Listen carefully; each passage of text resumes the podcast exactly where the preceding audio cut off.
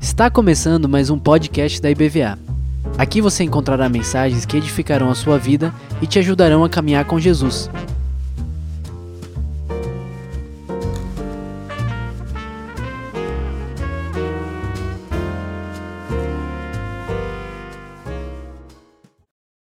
Enquanto estávamos louvando, eu podia contemplar em meu espírito uma cena tão gloriosa Estávamos aqui cantando e esse som maravilhoso da igreja de Jesus, louvando e adorando ao Senhor.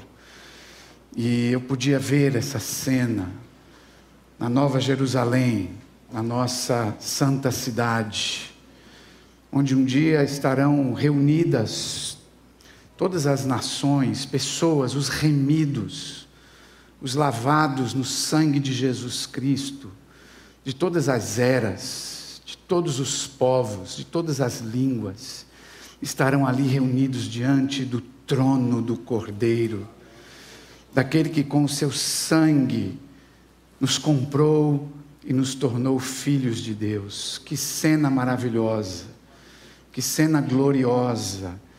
Este dia vai chegar, irmãos.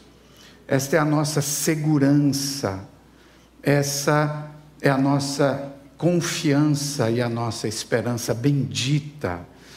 E esta esperança bendita, ela promove efeitos em nossa vida, na maneira como vivemos, na maneira como enxergamos as coisas.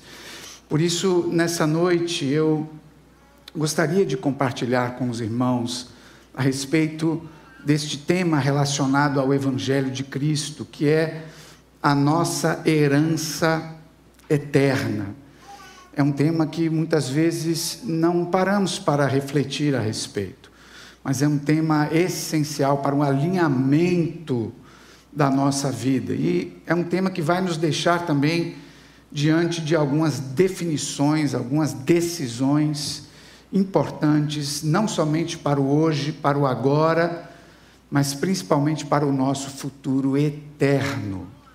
Então eu convido você a abrir a sua Bíblia na primeira carta de Pedro. Primeira de Pedro, primeira carta de Pedro, no primeiro capítulo, logo no capítulo 1. Amém? Abra sua Bíblia ou seu celular, né? como disse o pastor Beto essa semana.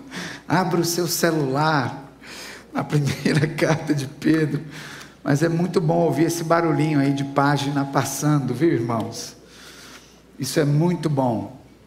Pessoalmente, eu, eu não tenho absolutamente nada contra a tecnologia, tenho a Bíblia no meu celular, é muito útil, mas para mim ainda é muito importante ter aqui em mãos a Bíblia, porque é, eu gosto muito também de sublinhar, de anotar coisas. Eu tenho, eu tenho algumas Bíblias em casa onde tem uma espécie quase que de diário com Deus, onde tem ali momentos que Deus falou, onde tem perguntas. Você sabia que é importante você fazer isso também? Fazer perguntas para Deus. Às vezes a gente lê coisa na Bíblia que a gente não entende direito. E ao invés de, de, de uh, da gente resistir a esses momentos e dizer, olha, eu não estou entendendo, eu não entendo bem a Bíblia, faça desse momento um momento de você poder ir mais fundo e eu gosto muito de fazer isso. Né? Essa Bíblia aqui está tá, tá, tá mais novinha, é a Bíblia desse ano agora. Mas eu tenho muitas Bíblias lá em casa cheias de pontos de interrogação. Eu gosto de fazer isso. Deus, o que é isso aqui? Me explica esse aqui direito. E isso leva você a um lugar de busca, a um lugar de intimidade, mais profundidade. Não tem problemas você fazer pergunta para Deus. Deus não tem medo das nossas dúvidas, de forma alguma. Mas as nossas dúvidas muitas vezes são uma forma de nós nos aproximarmos ainda mais de Deus, ao invés de nos fazer, ah, de nos fazerem afastar dele. Amém?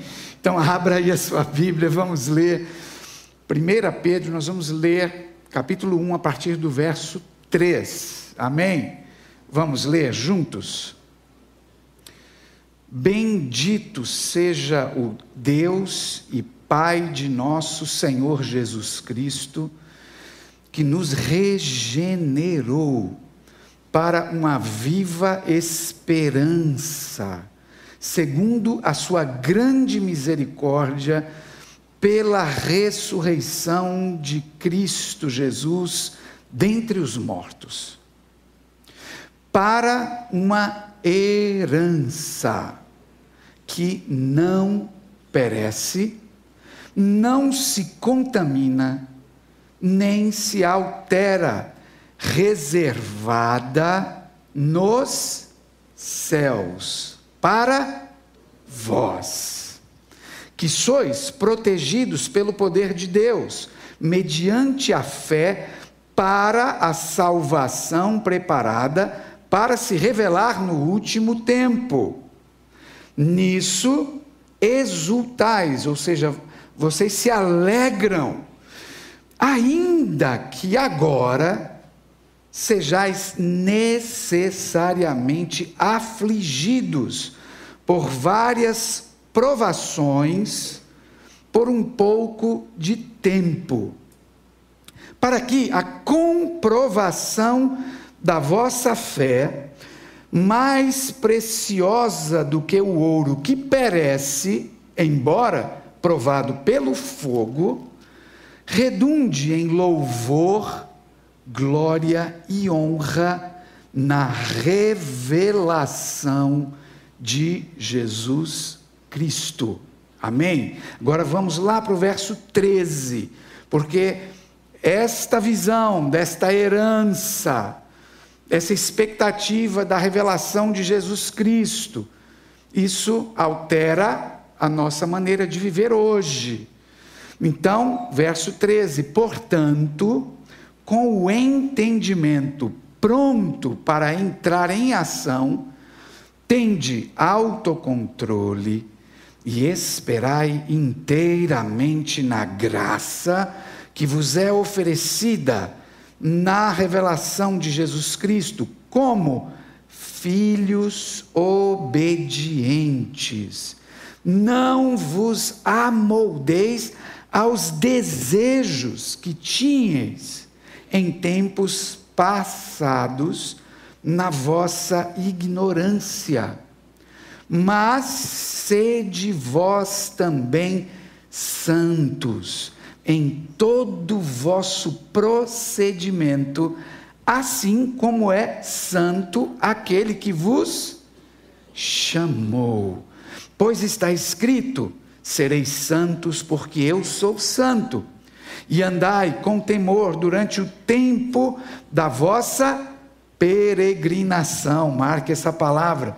Se chamais de Pai, aquele que julga segundo as obras de cada um, sem discriminação de pessoas, sabendo que não foi com coisas perecíveis, como prata ou ouro, que fostes resgatados da vossa maneira fútil de viver, recebida por tradição dos vossos pais, pais terrenos mas fostes resgatados pelo precioso sangue, como de um cordeiro sem defeito e sem mancha, o sangue de Cristo. Aleluia. Vamos orar. Pai nosso, nosso Pai amado e querido, nós declaramos aqui nessa noite a nossa completa dependência do Senhor. Nós dependemos do Teu Espírito, Senhor, tanto para transmitir, quanto para receber e compreender a Tua palavra. Eu te peço, Senhor, a despeito da limitação humana, a começar em mim mesmo, Senhor, que o Senhor, Pai, fale conosco, Senhor. Que o Senhor faça a tua obra e cumpra aqui tudo que está no teu coração para cumprir por meio da tua palavra. Nós oramos, Pai, em nome de Jesus. Amém. Amém, queridos. Queria começar esse panorama bíblico aqui a respeito da nossa herança eterna de uma forma um pouco diferente. Eu, eu, eu gostaria de exercitar um pouco, junto com você, a nossa imaginação Eu quero lhe propor aqui uma espécie de parábola, uma, uma história. Ah, e eu quero que você me acompanhe um pouco aqui nessa história, teça ela aí na sua imaginação. Imagine a história de um homem. E este homem, ele é, passou por um processo judicial. Esse homem adquiriu uma dívida. E essa dívida, ela se tornou em uma dívida absolutamente impagável. Ele não tem, ele jamais terá como pagar essa dívida. E por causa dessa dívida, que é uma dívida impagável, agora este homem está debaixo de uma condenação. Ele foi julgado, ele está agora apenas aguardando, sabendo que a qualquer momento um oficial de justiça pode bater na sua porta e pode levá-lo então cativo em função desta dívida. Imagine aí, se coloque aí na situação desse, desse cidadão, deste homem. Pense a, a, em como a, ele, ele vive os seus dias. É, muito embora ele tenha uma vida aparentemente normal, mas dentro do seu coração existe essa angústia, existe este senso de que a qualquer momento toda a sua vida então pode ser interrompida toda a sua vida, então, tudo aquilo é, pelo que ele trabalhou durante a sua vida, tudo aquilo, então, lhe será tirado e a sua própria liberdade será tirada. Mas imagine você que um dia, para surpresa deste homem, alguém bate na sua porta e, ao abrir, ele vê que não é um oficial de justiça, mas é um mensageiro. É alguém que traz na sua mão um documento legal, um documento selado, um documento autenticado. E neste documento, o mensageiro que lhe traz esse documento diz para ele: Olha, eu vim lhe trazer uma notícia surpreendente, uma notícia excepcional, uma excelente notícia. E essa boa notícia é que, sem que você saiba, mas tem alguém, um homem muito, muito, muito rico e poderoso. Na verdade, este homem, ele é o homem mais rico do mundo, da história. E este homem rico poderoso, o mais rico do mundo, ele acompanha você já há muito tempo. E por alguma razão inexplicável, ele se afeiçoou a você, como um filho. Ele lhe quer bem como um filho.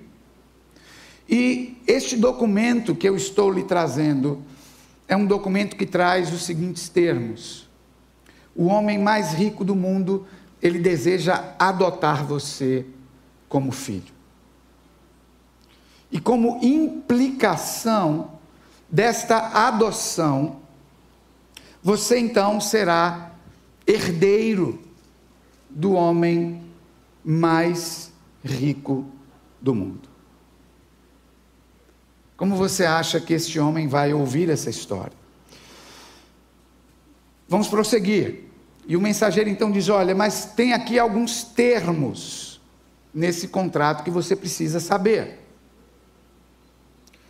Primeira coisa é que você vai ser adotado por este homem, o homem mais rico do mundo.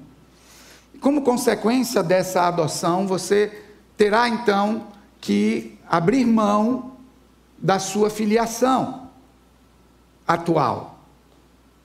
Você deixará de ser filho dos seus antigos pais, e você será agora filho deste homem mais rico do mundo. Mas tem outra questão aqui. Este homem mais rico do mundo, ele mora num outro país. E você então terá que se tornar, para ser filho e para ser herdeiro, você terá que se tornar cidadão deste outro país. E isso vai trazer uma implicação para a tua vida. Isso quer dizer o seguinte: que você vai ser aqui nessa sua terra, onde você está e onde você vive nesse momento, você vai ser como um forasteiro. Você vai ser uma espécie de peregrino na própria terra onde você nasceu. Porque agora você pertencerá a uma nova pátria, você será cidadão de uma outra pátria e você precisará então deixar para trás também a sua velha aliança e a sua velha cidadania. Mas tem mais alguns detalhes importantes. Veja bem, você precisará ser preparado para um dia tomar posse dessa herança. Essa herança estará preparada para você, mas tem um tempo certo para você tomar posse dela. Este seu novo pai é alguém muito zeloso, muito cuidadoso, e primeiro você terá que ser preparado. E isso vai trazer algumas implicações. Você terá que passar por algumas provas. Você terá que passar por algumas situações difíceis, para que você possa então crescer, amadurecer, se fortalecer, para que você adquira então caráter, responsabilidade para administrar um dia toda esta fortuna incalculável. Tem mais um detalhe. Muitas pessoas têm inveja deste seu novo pai. E por inveja ao seu pai, eles vão perseguir você. Por inveja, eles se tornaram inimigos. E agora eles vão perseguir você. E você vai passar também por algumas tribulações. Você vai passar por perseguições. Você vai enfrentar pressões. Mas vai chegar um dia em que você vai tomar posse de tudo. Até este dia, nada vai lhe faltar. seu pai vai respaldar você mas você só vai tomar posse no dia determinado pelo seu pai. Há um tempo para que isso aconteça. Mas isso vai acontecer, porque está garantido neste documento. O que você precisa fazer então? O que você precisa fazer é assinar esse termo de compromisso. Nesse termo de compromisso, você declara que você está então entregando a sua vida, você está se colocando debaixo da tutela, do cuidado e do senhorio deste novo Pai. Você vai receber o nome dele, você vai entregar a ele tudo o que você tem, e esta é a sua parte nesta aliança. Agora, este homem está diante de uma escolha de vida. E diante dessa história, ele, ele tem algumas reações possíveis. Eu gostaria de elencar aqui três. A primeira reação possível é a reação da descrença. Ele pode descrer do mensageiro, ele pode descrer daquele documento que lhe foi apresentado como prova e garantia. E ele pode dizer: olha, para mim esse documento aí é uma falsificação, eu não acredito. Na verdade, eu estou achando é que isso aqui é uma pegadinha. Daqui a pouco, ali de trás daquela pilastra, vai sair aí um apresentador de televisão dando risada da minha cara, né? ou então isso é um golpe, tem alguma coisa esquisita, eu não aceito isso para a minha vida. É uma possibilidade. Ele pode reagir dessa maneira. Uma outra reação que ele pode ter é a reação de rejeitar os termos daquele compromisso. Ele pode até dizer: olha, legal, gostei dessa história, é, eu até tenho uma inclinação aí para acreditar, simpatizei com você, muito bacana, atitude muito legal desse desse homem rico aí, mas essa história de, de entregar minha vida, de mudar de nome, mudar de cidadania, essa, essa história de, de, de, de mudar de família, de, de ter que ser preparado, de ser perseguido, tudo isso que você falou aí, é, eu não estou disposto a isso. Na verdade, na verdade, é o seguinte: eu quero continuar vivendo a minha vida do meu jeito. Eu sei que vai chegar um dia, alguém vai bater na minha porta e isso tudo vai terminar. Mas ainda assim eu prefiro viver da minha maneira, porque quem manda na minha vida sou eu. Parece absurdo, mas é possível. E acontece todos os dias. Mas tem uma terceira reação que ele pode ter. Ele pode crer nesta mensagem. Ele pode olhar para aquele documento, ele pode ver que tem muitas testemunhas que comprovam aquilo. Ele pode ver que aquilo tem um efeito legal. E ele pode então dizer: Isso é tudo que eu sempre sonhei. Eu vou crer e eu vou agir como quem crê. E quem crê e age como quem crê. Isto é a definição de fé. Eu tenho conversado muito com os nossos adolescentes, a gente tem uma turma aí muito legal que está para se batizar no final do mês de fevereiro. Vamos ter uma festa dia 26 de fevereiro na Praia de Vilas, nosso projeto Vida. Então vamos estar batizando uma turma lá na praia. Prepare aí o seu coração, já bote na sua agenda e temos conversado muito sobre essa questão da fé, porque a nossa cultura ela tem uma visão totalmente distorcida a respeito da fé. Basta você fazer uma pesquisa num dia de final de campeonato, como estamos aqui na Bahia, né? vai no, no Bavi, lá no final do, do, do campeonato, entre na, na fila e pergunta para o camarada, veja aí qual é a camisa do time que ele está usando, vamos supor que seja é, a do Bahia, sem querer provocar nenhuma controvérsia, mas ele vai, e aí, Bahia vai ganhar o campeonato, o que, é que ele vai dizer para você?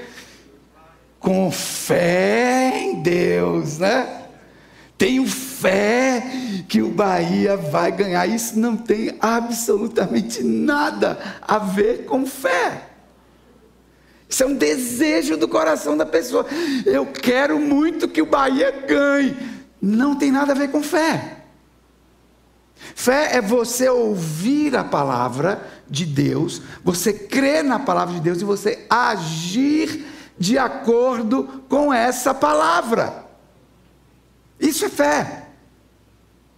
Se este homem da história fictícia que nós estamos aqui é, é, é contando, se este homem crer de fato naquele mensageiro e naquele documento, o que é que ele vai fazer? Ele vai agir. Ele vai dizer: onde que eu assino, meu querido? Me diz o que é que eu tenho que fazer. Eu tenho que me desfazer de tudo. Vamos lá. Porque esta é a resposta da minha vida. Alguém que está condenado, alguém que está endividado. Agora chega alguém muito poderoso e diz assim: Eu quero adotar você.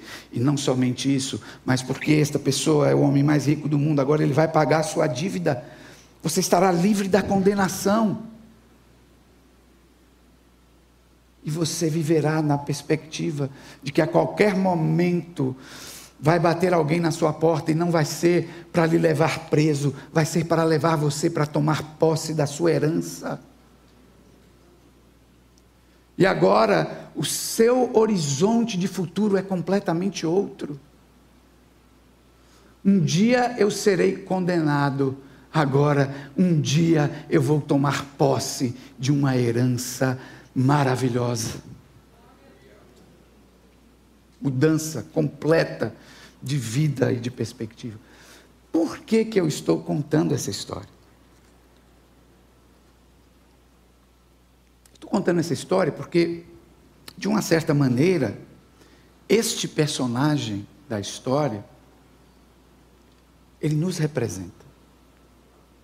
Ele representa a mim e a você. Ele representa a raça humana.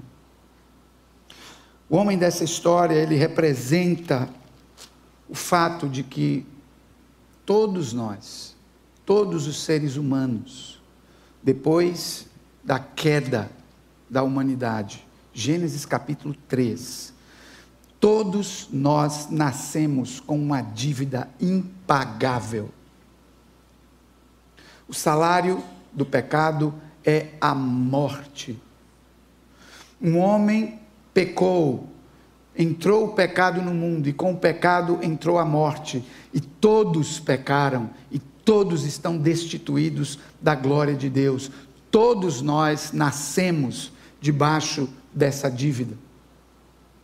Todos nós sabemos que falta alguma coisa em nossa vida. Todo ser humano carrega dentro de si este vazio, este anseio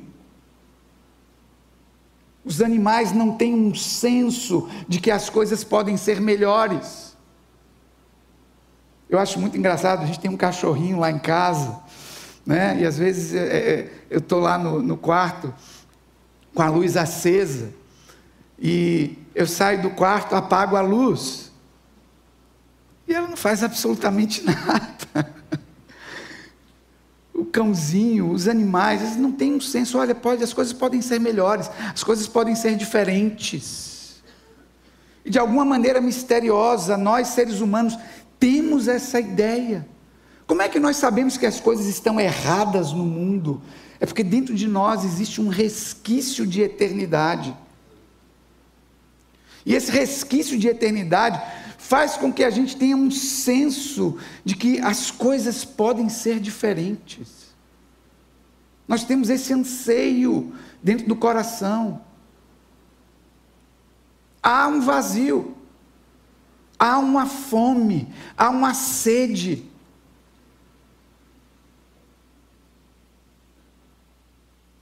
Este homem da história somos nós, queridos. Eu e você. Quantas pessoas no mundo estão vivendo a vida, percebendo essas coisas dentro de si, mas estão levando os seus dias, sabendo que um dia alguém vai bater na sua porta. Por isso que é tão interessante essa experiência de você, de vez em quando na sua vida, ir ao cemitério, num sepultamento. Isso nos faz lembrar que um dia vão bater em nossa porta. E vai chegar a hora do acerto de contas. Nós, duas semanas atrás, estávamos num sepultamento e eu vi um testemunho tão bonito. O pastor João Carlos estava falando que uma vez conversou, estava conversando com uma pessoa num cemitério, num sepultamento. E é, o, o, funcionário ali chegou para ele, ah, ó, é, vai ter sepultamento hoje aí, né? É, é, o que? É crente? É, vocês são crentes? Ele falou, sim, somos crentes. Ele viu a Bíblia na mão. Ele disse, ah, então tudo bem. Porque sepultamento de crente é outra coisa. Não sei, parece que vocês têm assim uma tranquilidade. Né? Quando, quando o sepultamento não é de crente, eu vejo tanto desespero, e gente desesperada e, e arrancando o cabelo. E chega aqui, enterro de crente é, é, é uma coisa diferente. Chega o dia, irmãos. Chega o dia que alguém vai bater na nossa porta. Tudo que a gente fez aqui, tudo que a gente achou que era tão interessante, tudo isso vai ser levado de nós. Vai ser tirado de nós. Mas existe uma boa notícia. Se essa é a nossa situação natural, se naturalmente estamos todos condenados, a passarmos a eternidade distantes de Deus, num cárcere terrível chamado inferno, construído pela nossa própria rebelião. Se existe essa notícia, se existe essa angústia dentro de nós, existe também uma boa notícia. E essa boa notícia se chama Evangelho. O Evangelho é a boa notícia. O Evangelho é a palavra de Deus batendo na nossa porta, não como um oficial de justiça para nos levar condenados, mas para nos dizer: escuta aqui, você está aí nessa situação de condenação, mas o Deus Criador de todo o universo, o dono de todas as coisas, Ele amou você. E Ele demonstrou esse amor por você. Ele deu aquilo que Ele tem de mais precioso por você. E Ele deseja adotar você como filho, para que a sua dívida seja completamente paga, e para que um dia você se torne herdeiro de todas as coisas. Isso está marcado na Bíblia, com muita clareza. Romanos capítulo 8, versos 15 a 17. Diz assim a palavra do Senhor: Porque não recebestes o espírito de escravidão, para outra vez estardes em temor. O mundo está em temor. Essa semana eu li um artigo, tem um cara aí que está gastando 2 milhões de dólares por ano para tentar rejuvenescer. As pessoas têm medo. Eu olho para os meus cabelos brancos, eu me lembro, está mais perto o dia que eu vou me encontrar com Ele. Isso é alegria, irmãos, isso não é temor. Vocês não receberam o espírito de escravidão para outra vez estardes em temor, mas recebeste o espírito de adoção de filhos, pelo qual clamamos Abba Pai, que quer dizer paizinho ou papai. O mesmo espírito testifica com o nosso espírito que somos filhos de Deus. E se nós somos filhos, somos logo herdeiros também, herdeiros de Deus e co-herdeiros de Cristo, se é que com Ele padecemos, para que também com Ele sejamos glorificados. Que maravilha! Nós não éramos filhos de Deus. Essa conversa da nossa cultura, ah, todo mundo é filho de Deus. Eu também sou filho de Deus, isso é mentira. Nós éramos filhos da ira. Nós éramos filhos da desobediência, diz a palavra de Deus. Mas a todos aqueles que receberam a Jesus Cristo, a estes Deus deu-lhes o poder de serem feitos filhos de Deus, a saber, os que creem no seu nome. Isso é o Evangelho de Jesus Cristo. Um dia, Jesus Cristo na cruz do Calvário, ele derramou o sangue dele para pagar a nossa dívida. Isso está muito claro nas Escrituras. Colossenses capítulo 2, de 13 a 15. Quando vós estáveis mortos nos pecados e na incircuncisão da vossa carne, vos vivificou juntamente com ele, perdoando-vos todas as ofensas, havendo riscado a cédula que era contra nós nas suas ordenanças, a qual de alguma maneira nos era contrária e atirou do meio de vós, cravando-a na cruz. Ali na cruz foi cravado, está pago. Foi paga a dívida.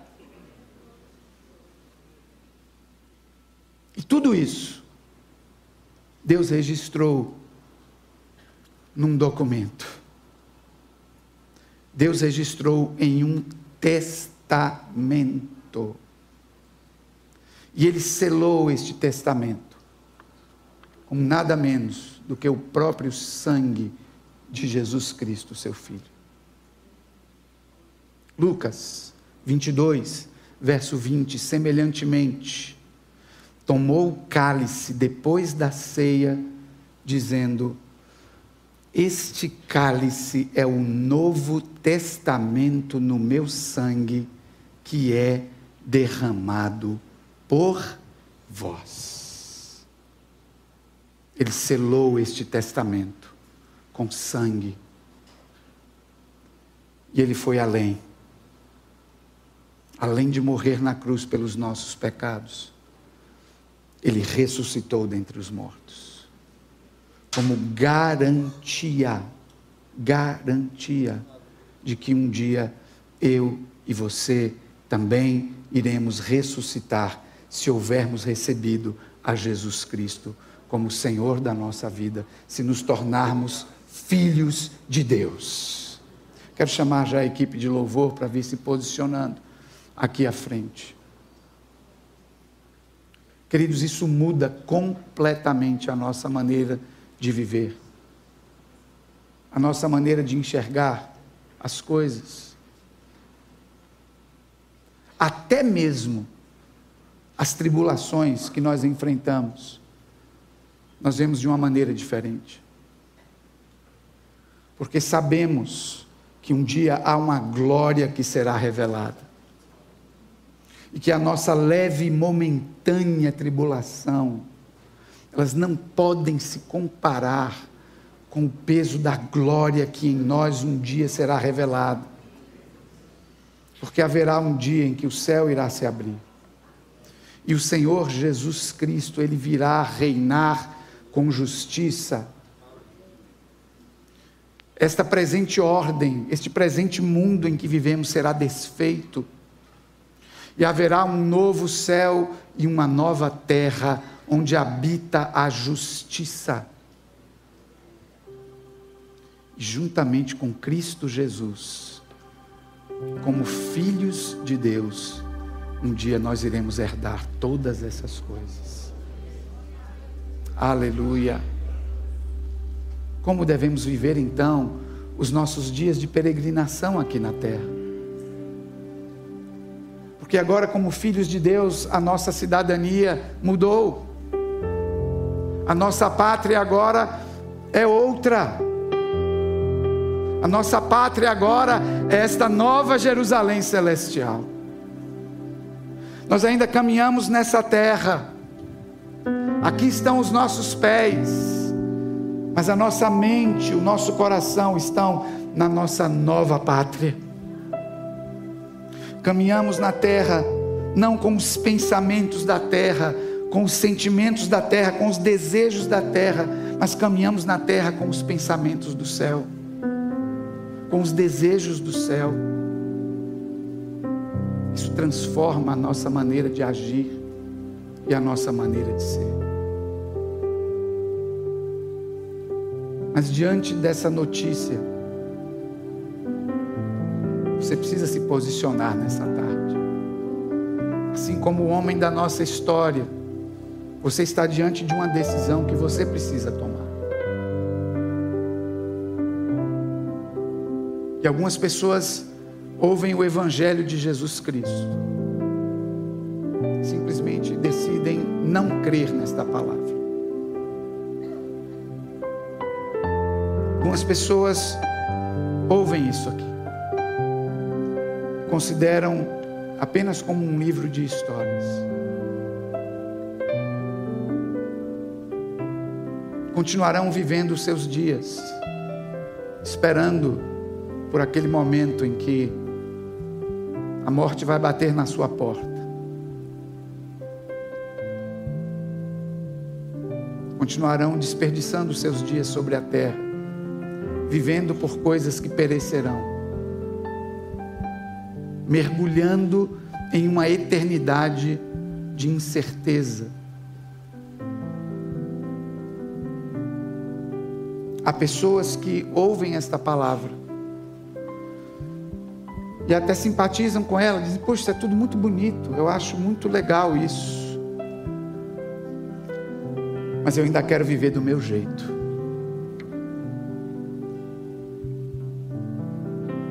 Eu quero viver para os meus desejos. Eu quero viver para os meus planos. Ainda que um dia tudo isso se acabe. Porque vai acabar. Mas você pode, nessa noite, ouvir essa palavra com fé. Uma fé gerada no seu coração, não por mim ou por qualquer ser humano, porque não somos capazes disso, mas uma fé gerada no seu coração pelo próprio Espírito de Deus que está aí agora agindo em você. Se você ouvir esta palavra com fé,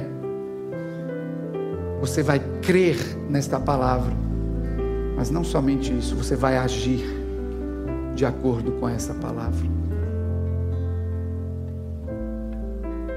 E a primeira ação que você precisa ter é declarar esta fé. Você precisa declarar isso.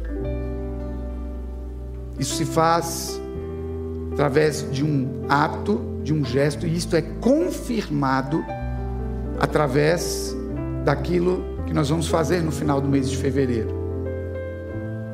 Batismo é uma confirmação, é uma declaração de fé e de arrependimento, de mudança de direção.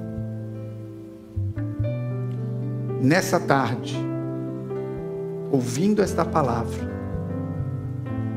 se esta fé for gerada no seu coração, você se permitir a isso, Deus hoje quer mudar a sua história. Deus quer tornar você um filho, uma filha dele. Mas você precisa se posicionar. Feche os seus olhos. Pai, nós louvamos teu nome porque a tua palavra foi anunciada aqui, Senhor. nós oramos para que esta palavra possa gerar fé, com a fé, o arrependimento, a mudança de direção, a mudança de rumo. Com essa mudança de rumo, uma nova história, Senhor. Um novo tempo, uma nova vida, com pensamentos novos, com um objetivo novo de vida, com uma nova esperança Pai, no nome de Jesus, eu oro por cada pessoa que está aqui nessa noite. Eu oro pelas pessoas que, Senhor, ah, ainda não tomaram essa decisão. Eu oro para que o Senhor opere fé no coração dessas pessoas. Eu oro por pessoas também que estão aqui, Senhor, e que já um dia fizeram essa decisão, mas ao longo do tempo foram se esquecendo da sua identidade, foram se esquecendo, Senhor, do seu chamado de vida. Eu oro para que nessa tarde, Senhor, haja mudança de rumo, haja restauração, haja reconciliação, Senhor. Para a glória do teu nome, Senhor. No nome de Jesus. Amém. Vamos ficar de pé. Nós vamos cantar esta música que declara isso, a nossa filiação. Eu não sou mais escravo do medo, eu sou filho de Deus. E nós queremos dar uma oportunidade para você. Se nessa tarde você deseja entregar a sua vida para Jesus, você quer receber a Jesus Cristo como Senhor da sua vida, você quer se tornar filho, filha de Deus começar uma nova história. Então vem aqui na frente. Nós queremos abraçar você, queremos dar uma Bíblia de presente para você, ajudar você nessa caminhada. Você que está na nossa live, se você está tomando essa decisão hoje, entre em contato conosco. Tem um número aí na tela. Esse é o contato da nossa secretaria. Nós temos pastores aqui todos os dias. E alguém vai entrar em contato com você para lhe ajudar nessa caminhada. Amém? Enquanto nós cantamos, se você quer oração, se você quer entregar a sua vida ao Senhor, vem aqui na frente. Eu vou estar aqui, o pastor Beto também, peço que o pastor Beto também esteja aqui. Vamos estar aqui, queremos receber você, queremos orar com você. Se você também nessa tarde está se reconciliando com o Senhor, talvez você seja um desses filhos que no decorrer da caminhada se esqueceu quem você é em Cristo Jesus. E hoje você está é, se reconciliando com o Pai. Você pode também vir aqui à frente, nós queremos orar com você, no nome de Jesus. Amém.